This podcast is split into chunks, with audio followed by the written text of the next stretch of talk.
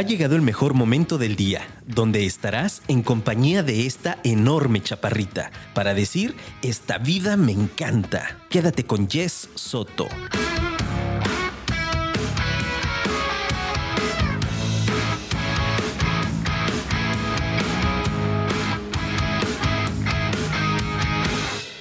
¿Qué onda, mis queridos apasionados? Bienvenidos al episodio número 80 de Esta Vida Me Encanta. ¡Eh! Oigan, yo creo que se ando enamorada porque, perdónenme la vida, el jueves pasado dije que era el episodio 80. Luis ya me está diciendo que sí, pero, pero no es cierto eso de la vacación. Me pegó mucho. El anterior era el 79 y ahora sí este es el número 80. Y bueno, hoy la verdad es que cada jueves para mí es especial. Cuando estoy sola lo disfruto mucho. Cuando tengo invitados lo disfruto también un montón. Y la invitada que tengo el día de hoy, tengo que decir lo que me hace sentir un poco nerviosa porque siento así, siento como como cuando estás a punto de un examen, ¿no? Yo ahorita le platicaba sobre mi expertise en, en, el tema del que ella domina y no, hombre, pues me doy cuenta que ni siquiera llego a pañal, o sea, no, no, no el control de esfínter anda muy mal. Entonces, ahorita les voy a platicar de qué vamos a contar. Gracias a todos los que se están conectando puntuales. puntuales. Recuerda que la mejor manera de escucharnos es a través de la, de la app de Afirma Radio, que está disponible para, en cualquier tienda de, de aplicaciones. Y también para toda la comunidad de podcast, que está disponible en todas las plataformas. Muchas gracias por seguirnos ahí, por recomendarnos, por compartir, por este, dejarnos ahí sus estrellitas. Eso ayuda a que este programa siga creciendo. Y también te dejo las redes sociales, tanto eh, de Afirma, en Afirma Radio, o también a mí me puedes encontrar como Yesoto. Ya sabes que andamos en todos lados, en Facebook, en Instagram, en, en TikTok. Entonces, pues ahí síganos para que vean tanto toda la barra de, de programas que tiene Afirma, como también pues para que vean ahí todas las locuras y ocurrencias que ando haciendo. De repente, de repente me divierto mucho. La verdad es que me he vuelto muy fan de, de TikTok, tengo que confesarlo. Y, creo que es una gran aplicación. Platícame a ti qué te parece. Y pues bueno, ya estamos prácticamente terminando el mes de agosto. Aquí en La Perla Tapatía el día de hoy no llueve, pero sabemos que eso en cualquier momento puede cambiar. Entonces, si vas ahí en el trafiquito, bueno, pues que lo disfrutes. A mí me tocó un ratito. Si a lo mejor estás entrenando, también hoy vas a disfrutar mucho de este episodio si estás entrenando. Y todavía mejor, si estás en casa, porque definitivamente creo que es un, es un tema del que del que poco se habla, del que poco conocemos y que creo yo, y ahorita le preguntaría a mi experta, para mí debería de ser tronco común desde la primaria o incluso desde, desde el preescolar. Creo que hoy en día el tema de, de la salud mental, de la, de la eh, plenitud de la conciencia, creo que es bien importante para que nuestra sociedad se vaya desarrollando y por eso es que hoy vamos a hablar de mindfulness, que en algunos otros episodios ya les he platicado les he mencionado un poquito de cómo llegó a mi vida en medio del caos de esta, de esta pandemia y gracias como siempre a, estas, a estos accidentes hermosos que siempre me pasan en la vida, es que llega mi invitada el día de hoy, eh, que nace o viene de este hermoso grupo del que ya les he presumido un montón, de las Pinks GDL. Y bueno, te voy a presumir un poquito la fregonería de invitada que tengo hoy. Fíjate bien. Ella es licenciada en psicología por el ITESO es, eh, tiene una maestría en educación y una certificación como instructora de mindfulness por el Instituto Mexicano de Mindfulness. Es mamá de dos hermosas adolescentes, Camila y Luciana, que les mandamos un saludo. Es amante del café, de la lectura, de la naturaleza. Es coleccionista de suculentas y del cuidado de sus plantas. Le encanta caminar por las mañanas en el parque, ama el bosque, disfruta ver los amaneceres y las puestas del sol. Me queda claro que es una romántica. Disfruta poder combinar su profesión de psicología con la vocación de ser mamá. Además, es meditadora desde hace ocho años, condición que le ha permitido vivir con mayor plenitud. Actualmente se dedica a enseñar mindfulness a través de asesorías individuales, de clases y talleres a grupos y empresas. Todos, todos relacionados con el desarrollo personal, el bienestar. Es apasionada de su proyecto porque ha logrado hacer una mezcla entre la psicología, entre su experiencia en el campo educativo y su experiencia como meditadora a través de los años, así como los conocimientos de mindfulness, comunicación no violenta y compasión. Hoy, mis queridos apasionados, es para mí un honor presentarles a Mariela Arriaga. Bienvenida, Mariela. ¿Cómo estás? Muy bien. Yo estoy presente y consciente, caray. Hoy sí lo puedo decir Eres de, de muy veras. mindful. Yo estoy feliz, me siento halagada por, por esta invitación. También estoy nerviosa porque es la primera vez que estoy en una estación de radio. Entonces volteo para todos lados. Estoy como muy emocionada, eh, veo las cabinas. Entonces, la verdad es que el nervio ya pasó. Es como mucha emoción y muy agradecida porque por fin coincidimos en, en Sí. compartir y también por este preámbulo que tuvimos de conocernos que también me encantó. Entonces, es un placer. Muy contenta, muy dispuesta, muy presente, pues para compartir un poquito de lo que, de lo que he hecho, de cómo he vivido este, este proceso, este conocimiento de mindfulness. Muchas gracias. Me Jess. encanta, Mariela. La verdad es que también para mí es un placer. Yo eh, siempre lo digo, Mariela, que las mejores cosas en mi vida siempre son accidentales, ¿no? Son cosas que no me espero, que no estoy buscando. Y ya lo platicamos hace un ratito. Les platico, este, mis queridos apasionados, que en algún momento yo hice una publicación en referencia al programa de radio en, en este grupo donde somos casi 50 mil mujeres. Este, y Mariela me escribe, pero eso fue hace un buen rato. Pero yo hasta hace algunas semanas descubrí una bandeja de entrada que mis tecnológicos van a entender. eh, de, de chats que no te llegan, ¿no? Y que se, se llama como spam y yo no la conocía y tenía años ahí. Entonces veo a Mariela, empiezo a conocer su trabajo y obviamente tenía que tenerla en el programa. Y la verdad es que para mí también es un honor que estés aquí, Mariela, porque es un tema que en lo personal tengo un profundo interés, pero también una profunda ignorancia. Y sé que si yo soy ignorante, aún este, siendo, este, teniendo afinidad hacia el tema y tratando de practicarlo de, pues de manera muy novata, como te lo decía hace un momentito, pues sé que a nivel global, pues todavía estamos todavía más este, pues menos, con menos conocimiento acerca de la materia. Entonces, me parece muy importante tener este tipo de espacios en donde demos a conocer estas herramientas, que ya lo decía yo hace un momentito y quiero saber tú qué opinas, que debería de ser canasta básica educativa, ¿no? ¿Tú qué opinas? Claro, claro. O sea, a veces dicen los papás, ¿no? Equivocadamente decimos, es que si a los niños les enseñaran, y yo digo, ¿a los niños? A, nosotros, nosotros. los adultos también estamos en pañales, ¿no?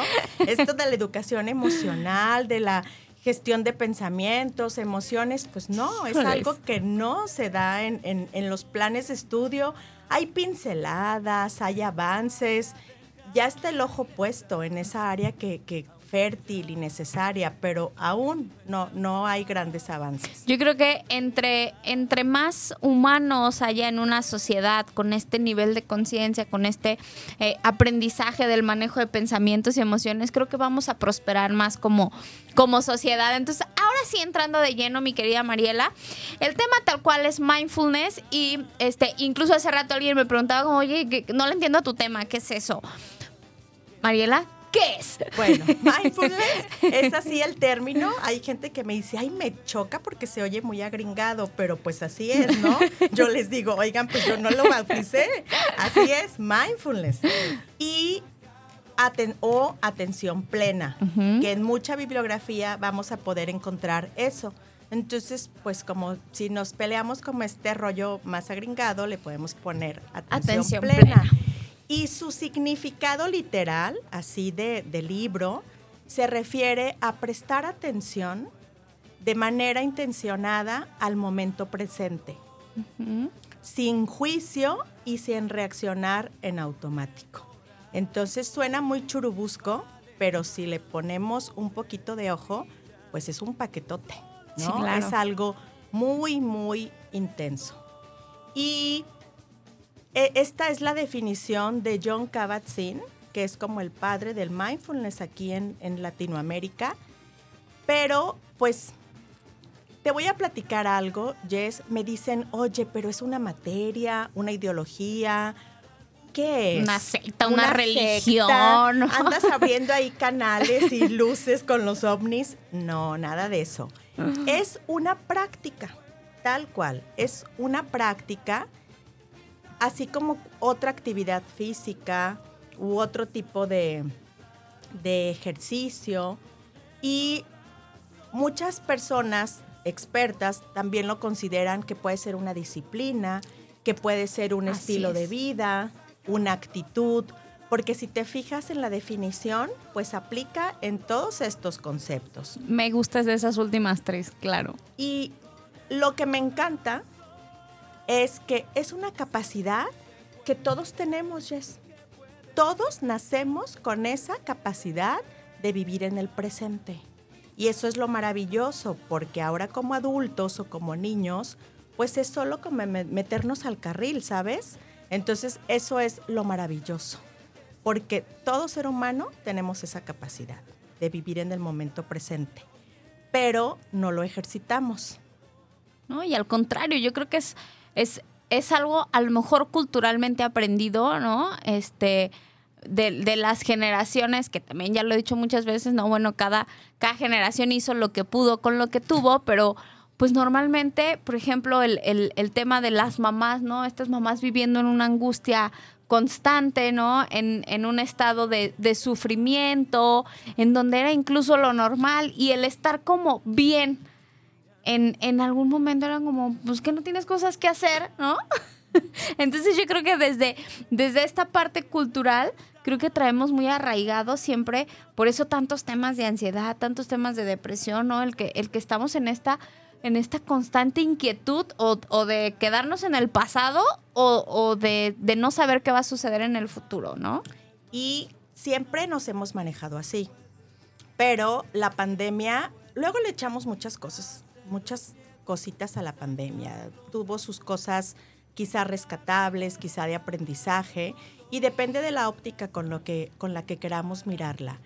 Pero ahí se destaparon muchísimas condiciones ya existentes, solo que pues fue el momento idóneo para salir, ¿no? El encierro, el silencio, el estar Claro. contigo mismo, cosa que no sabemos, ¿no? Entonces, ¿qué pasa, Jess? Normalmente es así nuestro ajetreo. Vivimos en el pasado, en el futuro, lamentándonos, imaginando, soñando, y no es que esté mal, es parte de la vida, pero el vivir muy anclado en el pasado, en estar como en esa nostalgia, rumiando la mente, le decimos los Sí. meditadores, o sea, como dándole vuelta a la ardilla, lo que pasó, lo que no pasó, por qué. Todo eso, estar anclados en el pasado, nos puede llevar a estar en cuestiones de depresión. La otra contraparte es estar pensando en el futuro, estar imaginando, pensando, haciendo historias que normalmente son catastróficas. Entonces, eso nos conecta con estados de ansiedad. Así es. No sabemos vivir en el presente, no sabemos disfrutar lo que tenemos hoy, porque el presente es ahorita que yo tengo como 8.20, 8.19, o 8:20. sea, el presente es ahorita Claro. ya hablar de 9 de la noche es futuro. Entonces no hemos aprendido a vivir en el momento presente. No, no, no estoy diciendo con esto, Jess, de que no podemos movernos en esta parte del pasado y del futuro, porque a veces es necesario regresar al pasado Claro. para reconectar, para aprender, Pero con objetivo, ¿no? para agradecer Con hasta las cosas que llamamos malas, pero que nos han puesto en una condición mejor. Claro. Eso es increíble, no es olvida el pasado. O sea, el pasado siempre debería de estar ahí. De, de igual manera es el futuro, porque el futuro es alentador, es increíble tener sueños, una Motivante, meta, claro. imaginarnos, proyectar. Es algo que yo digo, híjole, el día que ya no tengamos ganas de soñar, pues ya nos andamos muriendo, ¿no? Pero es eso, el planear, el imaginar, visualizar, pero disfrutar lo que hoy hay, hoy tenemos.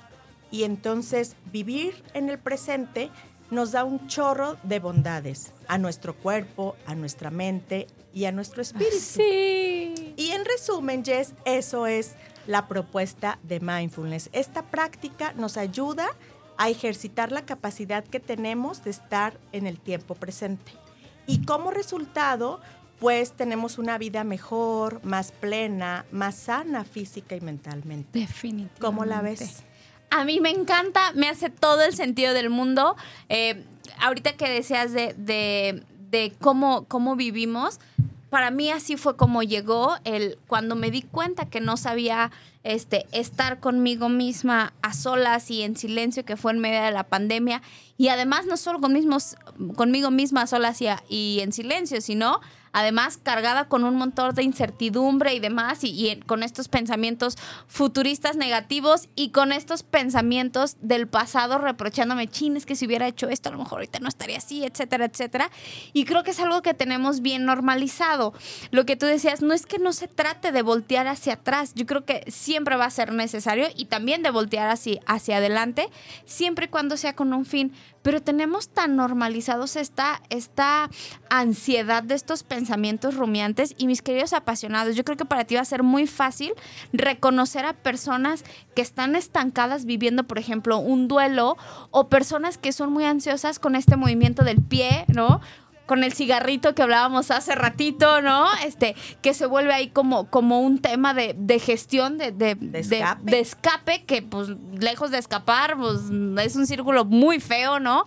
Y, y eso hablando desde lo bonito, ¿no? Pero existen mil y un escapes negativos, ¿no? Como hacia temas sexuales, hacia temas adictivos, hacia temas de trabajo, ¿no? En donde prefieres enfocarte día y noche como para no, no atender tu realidad, ¿no? Y no enfocarte y no escucharte y no tener estos momentos de introspección. Entonces, me hace todo el sentido del mundo y me encanta. Yo creo que todos hemos vivido estos momentos de, de angustia, a lo mejor no un tema de, de ansiedad, pero sí de vivir esta angustia, ¿no? O esta culpa de ya sea del pasado o, esta inquietud hacia, hacia el futuro. ¿no? Sí. Y algo muy importante y que me hace mucho clic ahorita escuchándote es esta parte que nos han enseñado y yo siempre digo, no es juzgar. Yo creo que todas las personas que nos han formado lo han hecho con la mejor intención, con el corazón puesto y con las herramientas que tenían a su alcance, ¿no? Yo digo padres, hermanos, tutores, profesores, Abuelos. abuelos, sociedad, medios. Sin embargo, se nos ha educado a esta parte de las emociones, qué cosas podemos sentir y qué, ¿Y qué cosas, cosas no. no? podemos sentir. Yo digo, ay, canijo, ¿no? O sea, ¿cómo está eso si soy humano y pues la emoción yo no la decido? ¿Por qué te enojas, no? La emoción surge, es ¿Por qué algo lloras, no? que van a ser, que nace en nosotros. Yo todavía sí, cuando leo y escucho las emociones en categorías, las positivas y las negativas, me hierve el buche, ¿sabes? O sea, no, es un término Sí, viejito, pero yo digo, no hay buenas y malas, ¿no? Son- Las emociones son, muchas veces llegan a nuestro cuerpo a darnos un mensaje y a veces no surgen y solitas se, se disipan, se van, desaparecen.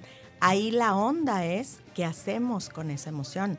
Pero déjame Claro. platicarte que así como el miedo es valioso, el, el, El enojo, es valioso. La tristeza. Este, alguien me decía, ay, no inventes con tus ondas hippies. ¿Cómo que va a ser importante este, el enojo? Otro día me invitarás a hablar de las emociones como tal, pero ahorita te puedo decir, la tristeza nos ayuda a sentirnos vulnerables, a saber que hay cosas que no podemos hacer solos y que tenemos que buscar ese apoyo. Y también nos hace sensibles a decir, híjole, otro quizá también la está pasando mal y voy y me acerco con él. El miedo, a veces es importante y necesario tener un poquito de miedo, porque el miedo es a veces ese foquito que nos protege de hacer claro. a veces algunas burradas, ¿verdad? Entonces, todas las emociones tienen una razón de ser. Aquí el asunto es que no hemos tenido una educación donde se nos enseñe a gestionar todas las emociones que llegan a mi vida, porque llegan primero al cuerpo, pero no sabemos dónde las sentimos, cómo las sentimos, no sabemos aún siendo adultos si es coraje o es tristeza. En nuestra sociedad pareciera que la tristeza está como como en una categoría de, no sentirse. Entonces, o los hombres la, la Sobre pasan todo. mal, ¿no? Entonces, ante esa tristeza que no puedo manifestar, entonces me enojo. Y tengo un enojo cañón, reprimido, y en cualquier momento sale. Entonces, no, no nos han enseñado a cómo son, cómo se sienten, si es enojo, alegría, emoción, tristeza. Y desde ahí podemos, es un, es, Es un abanico. ajá, y es un asunto como para, para otro programa. Pero mindfulness, una de sus áreas nos ayuda a conectar, a reconocer y a gestionar de una manera amorosa, saludable, esa emoción y que no se quede alojada en nuestro cuerpo. Me llamó mucho la atención porque ahorita que hablabas de estas emociones, eh, mis queridos apasionados no lo ven, pero Mariela tocaba su estómago, tocaba su cabeza, y es cierto, porque, a ver, mi querido apasionado, seguramente en algún momento yo descubrí el mindfulness gracias a la gastroenteritis y que yo creía que era, y me alimentaba bien y yo decía, no, y es que ya voy a tener un problema serio. Pues no, no era más que temas emocionales, ¿no? Entonces, ¿cuántos temas no hay así de salud? Digo, y esto lo hemos escuchado un montón, pero de verdad, si estás teniendo eh, muchos temas de salud muy específicos, detrás hay un- una gran carga emocional y, y muchas veces esta falta de, cómo saber procesar estas emociones, ¿no? Cómo digerirlas, cómo abrazarlas, cómo desmenuzarlas y entonces las vamos evadiendo y las evades tanto que entonces se, pues, se, se somatiza, ¿no? Y entonces se vuelve un tema físico. Entonces, definitivamente el beneficio que vas a tener de, de ir aprendiendo estas pequeñas estrategias que van siendo como muy fáciles de, de aprender una vez que te lo propones, van a ir ma- impactando en un montón de áreas de tu vida, en tu aspecto, hasta en cómo se ve tu rostro, ¿no? Mis queridos apasionados, en algún momento han visto un rostro así que no importa si está, digamos, neutro, esa persona siempre se ve molesta o siempre se ve triste o siempre se ve angustiada, estas muecas de dolor, pues es todo esto que no, han- que no han procesado y que a través de este tipo de herramientas tan valiosas podemos ir mejorando un, un mayor estado de conciencia en el momento. No significa que los problemas van a desaparecer, ¿no? Digo, tú como mamá lo sabes, ¿no? y de dos adolescentes. Pero diste, bueno, es que eres muy atinada y aparte sabes un chorro de mindfulness y aparte lo practicas. Entonces tienes mucho ahí, mucho que compartir, Jess. Pero fíjate, es mindfulness nos la práctica de mindfulness, porque si yo me compro el libro, este, el podcast, pero si no lo practico, no va a ser nada, no va a pasar nada en mi vida. La práctica de mindfulness es lo que puede traer beneficios a mi, a mi vida. Claro. Entonces hay muchísimos, ¿no? Muchísimos, muchísimos, muchísimos. Pero en general es mayor bienestar, tus niveles de estrés se reducen, la cantidad de emociones positivas aumentan, la cantidad de emociones neg- negativas disminuyen, pero a mi juicio, como la- la- el gran beneficio de la práctica de mindfulness es que aprendemos a vivir más conectados con nosotros mismos. Y ya de ahí ya es un salto, ¿no? Ya Sí, es, claro. puedes decir una vida antes y después. Porque entonces no estás disociado. No está tu cabeza en el norte, tu cuerpo en el sur, tu pensamiento en Europa, sino es como todo un conjunto de equilibrio. Y como, Así es. como tú habías dicho, mindfulness no es un producto milagro, ¿no? Estamos en la época que le pico y todo fácil, no. O sea, si Ni la es una gente- píldora, ¿no? si la gente te dice, es que con la práctica de mindfulness no vas a sufrir, te vas a ganar la lotería, no vas a tener problemas, pues no le creas, porque eso no es. Si recordamos la, la, la idea es vivir el momento presente con lo que traiga. Entonces, aprendemos a vivir los días difíciles, a agradecerlos, a entenderlos y a, a saber si podemos hacer algo o no podemos hacer algo. ¿Sabes? A ser honestos. Y, y siendo así, como de esa manera, todo se va. todo es más llevadero, más pasajero. Y algo que me parece muy bonito y muy ético es que vamos aprendiendo que casi en todas las situaciones de conflicto, pues tenemos una parte de responsabilidad, ¿no? Lo que hicimos, lo que no hicimos, pero ahí está nuestra parte. Entonces, dejamos a un lado esa parte de ser víctima para agarrar como el timón de tu vida y decir, pues sí, yo asumo esta parte donde no hice o donde contribuí o donde ignoré o donde la regué. Y eso de verdad te pone en otro punto, en otro punto de bienestar, de crecimiento. Y eso es mindful. Eso no quiere decir que no vas a sufrir. Y tampoco quiere decir que vas a ser, este, que te va a encantar estar sufriendo. Simplemente vas a agarrar de la vida lo que te trae en ese momento y agradecerlo, vivirlo y transformarlo. Exacto, usarlo como una energía a tu favor, ¿no? definitivamente, yo creo que como rebote, Mariela, sí vas a tener vas a obtener mejores resultados en tu vida porque ya el solo hecho de bajar mis niveles de cortisol, de elevar mis niveles de dopamina, de serotonina, de todas estas drogas de la felicidad, ¿no? Me van a dar la oportunidad de que mi procesamiento mental sea más claro tomar mejores decisiones, ¿no? Eh, responder mejor ante situaciones críticas y entonces sí poder obtener mejores resultados, pero no es que sea inmediato. Pero a ver, Mariela, agarrando el toro por los buenos, ¿por dónde puedo empezar? Yo no sé nada de mindfulness y ahorita me está llamando la atención con lo que tú me dices. ¿Qué hago? Mira, creo que antes de, o sea, creo que es muy, muy importante este quitar este mito o esta falsa idea de lo que es, ¿no? Me dicen, es que mindfulness es meditación y es igual o como, son primas hermanas, este, y yo les digo, a ver, vamos paso a paso. Sí hay una diferencia entre meditar y el Qué interesante, me encanta ver, eso no lo sé. Eso es básico cuando uno dice, órale, le voy a entrar, porque mucha gente me dice, híjole, yo tenía esa inquietud de meditar y de aprender mindfulness, pero había ciertas ideas como erróneas que yo tenía que no me, no me permitían como acercarme, aprender, investigar. Entonces, Mindfulness es una capacidad que, todo que todos tenemos, pero la meditación es el instrumento que usamos para desarrollar esta capacidad. Ok. Porque la meditación nos ayuda a la quietud, al silencio, a la introspección. Pero aquí es muy importante, Jess, decir que no es, es una meditación secular. Y secular me refiero a que es una meditación libre de cualquier ideología cultural y religiosa.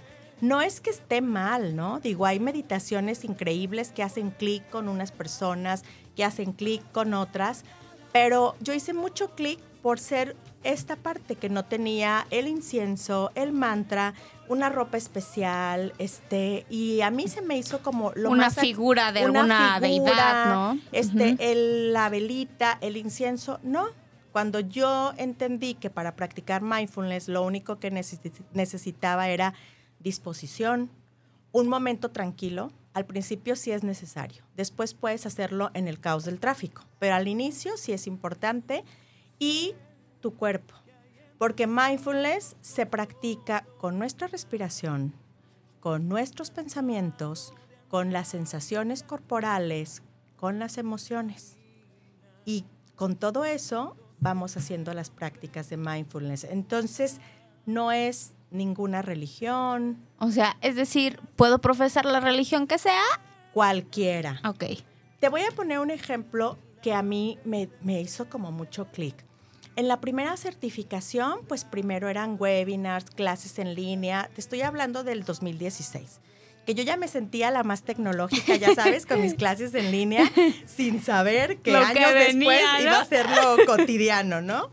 Pero bueno, ya después de ciertos meses de estudiar y de mucho trabajar, para eso, para la certificación que yo tomé, teníamos que tener ya una práctica de meditación.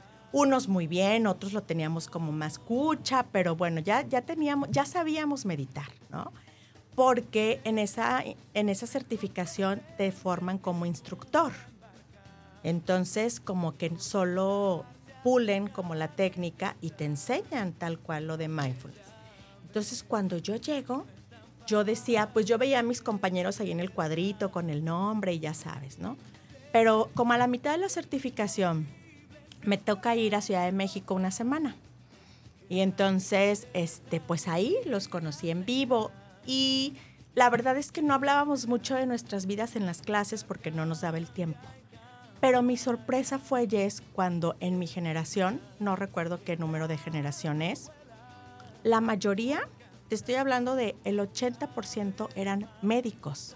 Mis compañeros. ¡Qué padrísimo! Cuando yo me imaginaba, o sea, ingenuamente que pues iban a ser yogis, bailarines, Psicólogos. hippies, psicólogos. Dije, no, mi ambiente, ¿no? Y la verdad es que sí, sí había instructores de yoga, una maestra este, bailarina increíble, este, nutriólogos, pero me impactó muchos psicólogos, pero había psiquiatras, cardiólogos, oncólogos, pediatras, internistas. Entonces yo dije, ¡Wow! ¡Qué maravilla!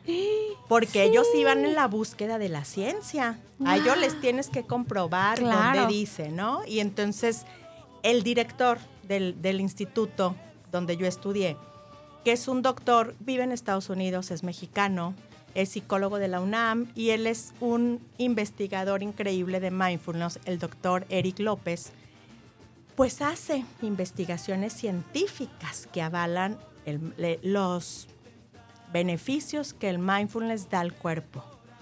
Él ha hecho estudios de dolor crónico con pacientes con, con enfermedades degenerativas, con pacientes en, con- en fase terminal y no los cura. La verdad es que no se curan, pero la gente que vive con dolor crónico puede vivir muchos años y entonces ellos aprenden a gestionar ese dolor, ¿no? Wow. Y a tener una mejor calidad de vida. Ves Y- el dolor desde un punto diferente, ¿no? Claro. Claro. Y eso, bueno, está ahí en, en una universidad en San Diego. Él viene a México a hacer sus cursos. Todo está, pues, en, en- en la Ciudad de México. Pero a mí me sorprendió. Y entonces, cuando yo escuchaba a mis compañeros hablar de sus casos y de sus pacientes, todos ya eran meditadores, porque era como un requisito previo para hacer la certificación. Y cuando te, dermatólogos, entonces cuando te platicaban todo lo, cómo ellos habían relacionado todo lo físico con las emociones, los estragos que, que el estrés estaba haciendo en su cuerpo, como médicos, imagínate, y con sus pacientes, te sorprendía. Sí. Entonces, la verdad es que ha sido como algo maravilloso. Wow, me tienes fascinada, mi querida Mariela. Mis queridos apasionados, vamos a ir a una breve pausa comercial y regresamos en unos minutitos. No se me vayan, los patrocinadores tienen que escucharse. Vámonos, mi Luigi. Ya regresamos, mis queridos apasionados. ¿Cómo vamos, Mariela? Muy bien. ¿Bien? Presentes y conscientes. ¡Eh! Me encanta, me encanta. A ver, Mariela, ya hablamos ahorita de que, bueno, esto lo puedo practicar cualquier persona, en cualquier momento. ¿Por dónde? Ahora sí, ¿por dónde empezamos? Tomo un curso, me, me aviento un podcast, bajo una aplicación, leo un libro. Te voy a explicar cómo yo empecé. Yo empecé en una situación como difícil a nivel personal, donde empecé a fumar muchísimo. Yo muchos años fui fumadora social, que podían pasar meses y no fumaba, y cuando fumaba el cigarrillo lo disfrutaba y así, ¿no? Pero en ese momento empecé a fumar muchísimo y llegó un momento en que ya no me gustaba y que yo decía, tengo que hacer algo. Y recordé en una clase en el ITESO un jesuita que nos enseñaba a meditar. Y yo dije, híjole, recuerdo ese momento donde no hacía falta nada para sentir esa paz y esa plenitud. Y entonces, pues ya, ¿no? Ahí busqué libros de meditación, este, canales de YouTube, aplicaciones, y creo, Jess, que todo es válido, ¿no? O sea, todo es válido. Porque lo que hace grande y lo que trae buenos cambios a tu vida es la práctica constante. Entonces, yo siempre les digo, ¿qué quieres hacer? Lo básico es tener la, la idea de que quieres El aprender deseo, a la meditar, intención. el deseo, la intención, la curiosidad, eh, las ganas, porque luego a veces hay personas que empiezan y dicen, no, no es lo mío. Y hay personas que cuando pensaban que no era lo suyo, se clavan y son súper meditadores. Yo tengo amigas que yo las enseñé y son máster. Yo a veces le digo, oye, ¿me enseñas? De verdad. O sea, son buenasas por su práctica. ¿Qué es lo básico? Pues ya que tienes esta idea de lo que es mindfulness, de lo que no es, que no, no es el producto milagro, no es la religión, entonces sí es algo, un requisito básico al inicio es poner un horario, tener un horario que a ti se te facilite así como el estudio y hay personas que dicen, es que yo soy súper buena estudiando en la noche, yo soy súper bueno mejor en la mañana. Así cada quien va a ir descubriendo cuál es el momento idóneo para, para meditar. Ya cuando sabemos, la verdad es que podemos hacerlo antes de dormir y el descanso es muy padre. Pero para empezar, yo digo, puedes hacerlo a lo mejor tarde, este, mañana, y es poco a poquito. Podemos empezar dos minutos en tu celular, con alarma tal cual. Yo soy parlanchina, no dejo de hablar, este, me cuesta mucho trabajo quedarme quieta y quedarme en silencio. Entonces yo ponía la alarma cinco minutos y yo decía, esto ya se trabó, no puede ser que tenga aquí, ¿no? Ya Todos pasamos por esa claro. Me hormigaba todo el cuerpo y yo decía, ¿qué pasa? tomaba mi celular, dos minutos cuarenta. Y yo decía, no puede ser, ¿no? Porque cuando estoy en un café se me pasa tan rápido la vida. Y entonces, pues lo ideal es, a lo mejor hacer la prueba tres minutos. Podemos aventarnos ya a cinco minutos. ¿Y qué hacer? Pues aquí no se requiere una posición de flor de loto, medio loto, como vemos en las clases de yoga y en algunos tipos de meditación. De hecho, lo que se sugiere es sentado en una silla. Que tu espalda esté recta. Ajá, recta. A veces, cuando no tenemos como, como la costumbre y el hábito, pues podemos como un poquito de respaldo. Pero lo ideal es que esté recta, sin el respaldo, que las plantas de los pies toquen el piso si te puedes descansar, descalzar, mejor, como ese contacto con, el suelo, y este, cerrar tus ojos y sentir tu respiración. Aquí en mindfulness le mm. llamamos atender a tu respiración. Y al principio, pues yo decía, ¿cómo atender, no? Entonces, atender a tu respiración se refiere a conectar con la respiración que vas a tener ese día porque la respiración va cambiando. Sin tratar de acelerarla, modificarla, adelantarla, simplemente sentirla. Y te quedas ahí, puedes poner tus palmas de tus manos sobre tus piernas, hay gente que las pone en el abdomen, hay gente que sí se sienta en el piso y dobla un poquito las piernas. Y para empezar creo que es como la posición como básica, ¿no? Estar sentado. Cierras tus ojos si te sientes cómodo y si te sientes este, seguro estando así. Si no, pues los puedes tener abiertos y no pasa nada. Y te quedas ahí con la quietud, sintiendo tu respiración. Y es mágico porque no sabemos atender a nuestra respiración. Decimos, ¿cómo? Así como buscar el pulso, y una vez a lo mejor lo aprendimos, pues así es buscar la respiración en nuestro cuerpo y es una maravilla. Es como de las sensaciones más profundas y más impactantes que nos demuestran que estamos vivos y que hay un mundo de posibilidades dentro de nosotros. Entonces es conectar con esa respiración y es quedarnos ahí con ella. Y entonces algo que podemos hacer como para, para ahuyentar un poquito como los ruidos externos e internos es iniciar con tres respiraciones largas y profundas. Y ahí sí, inhalamos por la nariz, exhalamos por la boca una vez. Lo volvemos a hacer dos veces más y ya después es quedarnos ahí quietos. ¿qué va a pasar, Jess? Pues a lo mejor nos vamos a entumir, van a llegar mil, Mil ideas, ideas. sensaciones. Yo con tanto que hacer y yo aquí, ¿no? No importa, tenemos que darle la bienvenida a lo que llegue. Lo que nos va a ayudar es, cuando llegue algo que nos venga a distraer, es volver a conectar con nuestra respiración. Y algo que nunca falla y nos ayuda muchísimo es, debemos aprender dónde sentimos más nuestra respiración. Y eso es clave, porque hay personas que sienten su respiración en las fosas nasales. Entonces se dan cuenta cómo entra y sale el aire. Y entonces es muy fácil identificar su respiración ahí. Hay otras personas que lo sienten en el pecho, como el aire entra y sale, pero lo sienten muchísimo en el pecho. Hay personas que lo sienten en el abdomen, cómo se infla y se desinfla. Entonces, cada quien lo va a sentir en un lugar diferente de, con mayor intensidad. Entonces, cuando estamos en una clase, yo les digo, a ver, conecta dónde es donde más sientes tu respiración. Ah, pues en el abdomen. Ok. Entonces, cuando estamos haciendo un ejercicio de respiración y llega cualquier distractor, tú recuerda la respiración en tu abdomen y en automático te vuelves a conectar contigo. Y ese distractor se disipa. Claro que es cuestión de práctica y de tenernos paciencia y de saber que a veces es muy fácil, a veces no tanto, pero es esta idea, Jess, que puedes hacerlo dos, tres semanas, cinco minutos y le puedes ir como a- aumentando. Hay apps, hay apps muy buenas que puedes descargar en tu celular.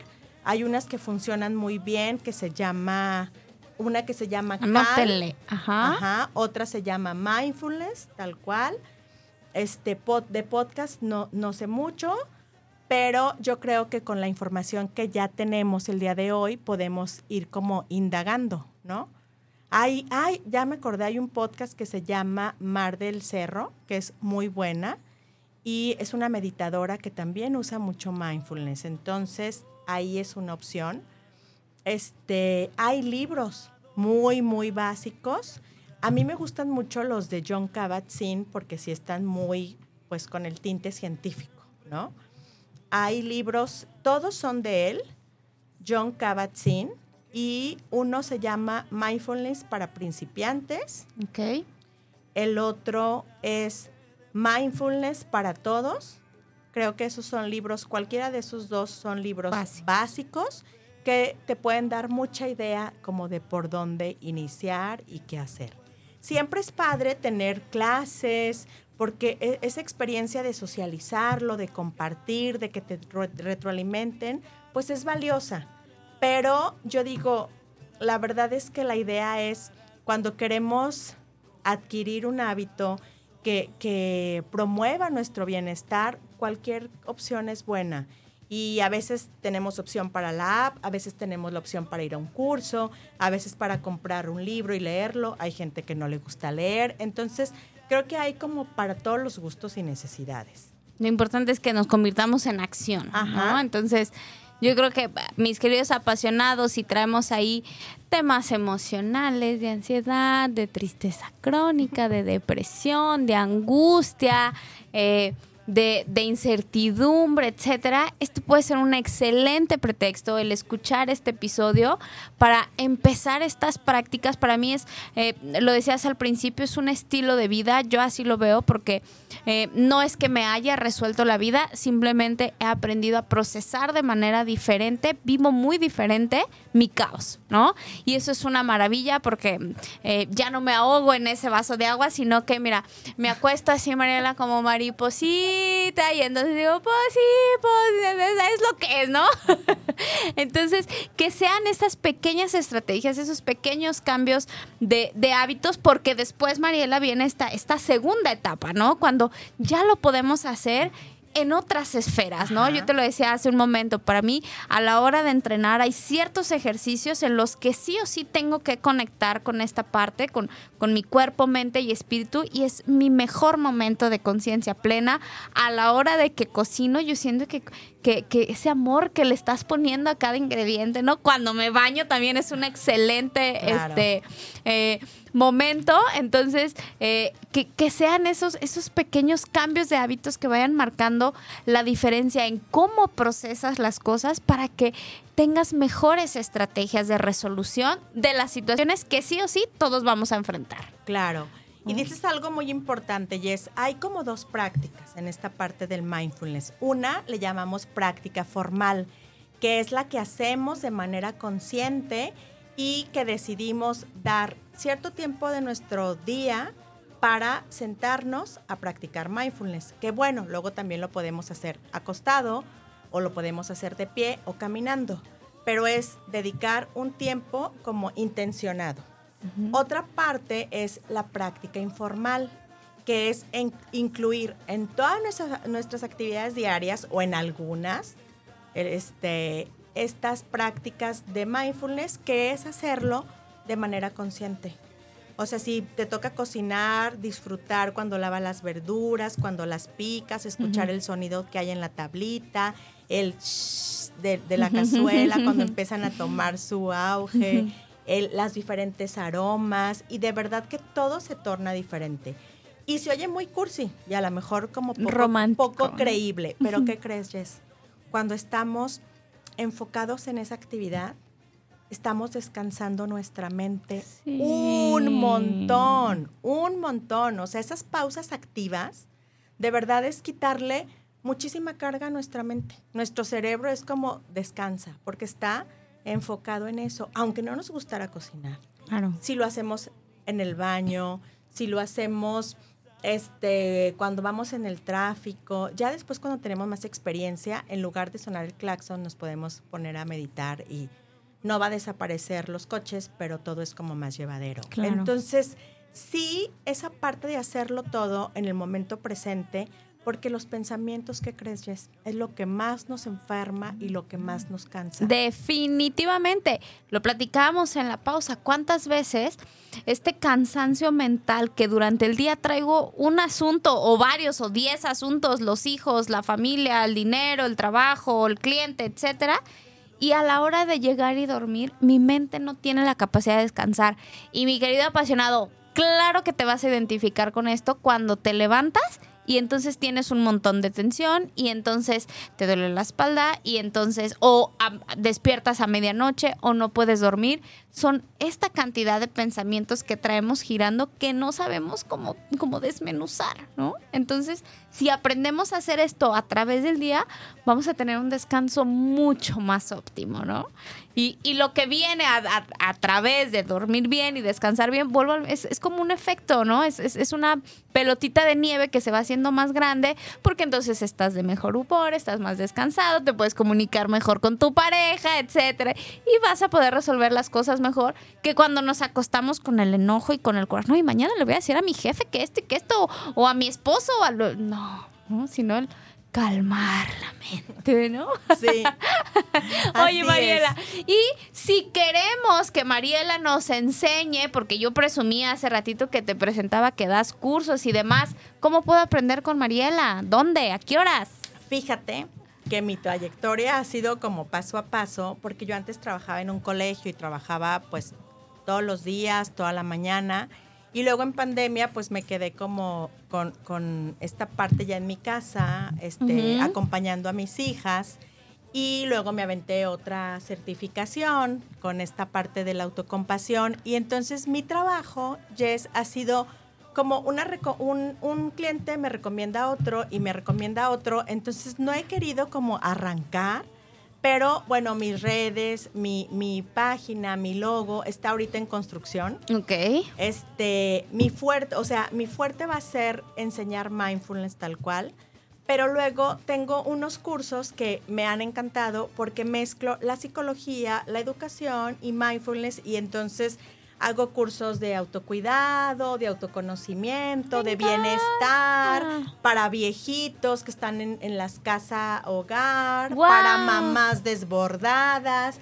Entonces ahí me voy moviendo poco a poco. La verdad es que ha sido padre y eh, me encantaría cuando ya esté mi, mi, mi página que aquí estrenarla contigo. Me va a encantar y ¿Cómo que ves? hablemos de emociones, que ya lo deseamos, me encanta. ¿no? Va. Y, pero por lo pronto, bueno, trabajo con amigas, hago diferentes cursos. Este, me pueden eh, buscar en, en- en mi página personal de Facebook y de in- Instagram como Mariela Arriaga Ruiz. Y ahí siempre subo como los cursos, este, y ahí les informaré ya. Bueno, no, lo de mi página lo diré aquí, con Jess. Oye, y también sé que por ahí tienes otro proyecto bien padre. Cuéntanos de qué se trata. Bueno, tengo una amiga que luego nos seguimos en las locuras, no sé Le quién. a mandamos quién. un saludo a la amiga. Ajá, a mi amiga que vive en Ensenada. Y desde enero, pues somos como muy filósofas y mucho como de estar en esta parte del crecimiento personal.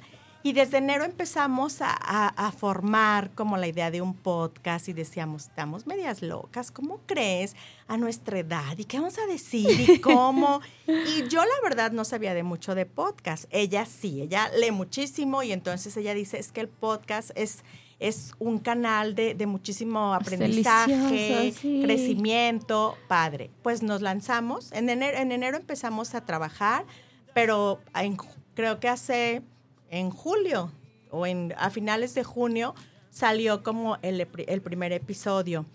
Nuestro podcast se llama Mi vida cambió. Y es algo súper bonito porque entonces ahí entrevistamos a personas común y corriente que han vivido una situación complicada, difícil, diferente y que han tenido que hacer un cambio en su vida y cómo lo vivieron y cómo ese cambio los fue transformando. Me encanta. Llevamos ya, bueno, el, el primer episodio donde nos presentamos y llevamos ya dos episodios. Entonces, Excelente. ¿En dónde lo podemos escuchar? ¿Plataformas eh, de en- podcast? ajá, en plataformas de podcast. Tenemos nuestro canal de YouTube. Y ayer en- este, estrenamos nuestro canal en Instagram. Entonces ahí vamos, poco a poco. Ya te eché el ojo porque te Ya. tengo que entrevistar.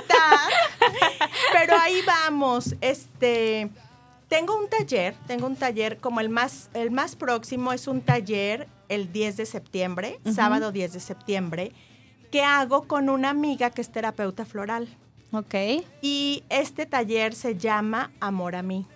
Ok. Y es una mezcla súper bonita de autoconocimiento, reconocimiento y todo lo hacemos a través del mindfulness con la ayuda de las flores de Bach. Entonces es un trabajo súper bonito, súper amoroso que hago con Oli García. Ella es una terapeuta floral muy conocida que trabaja en Violeta de Agua, así se llama su, su sitio.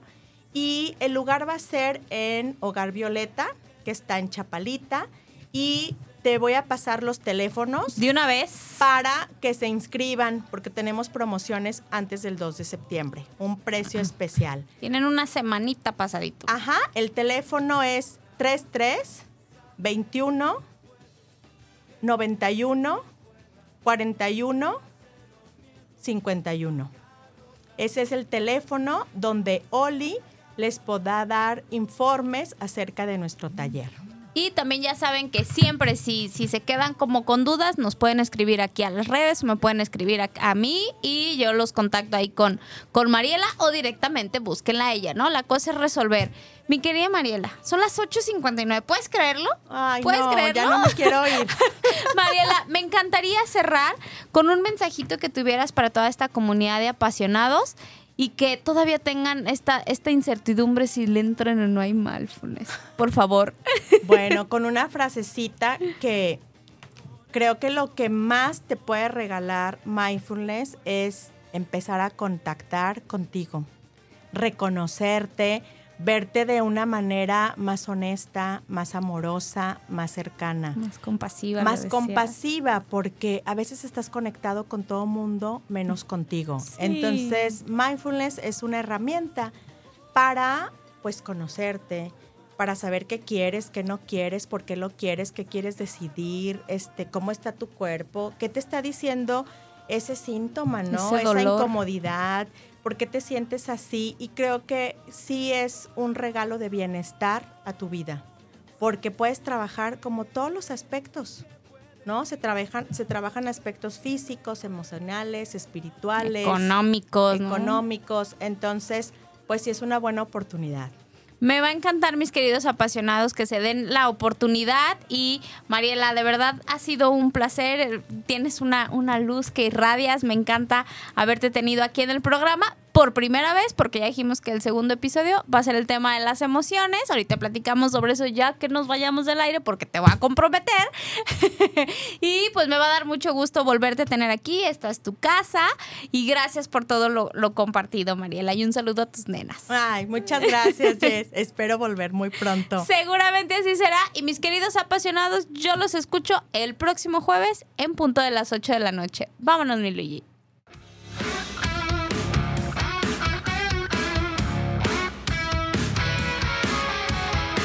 Sin duda este fue un súper episodio. Recuerda que tienes una cita con Jess Soto el próximo jueves en punto de las 8 de la noche.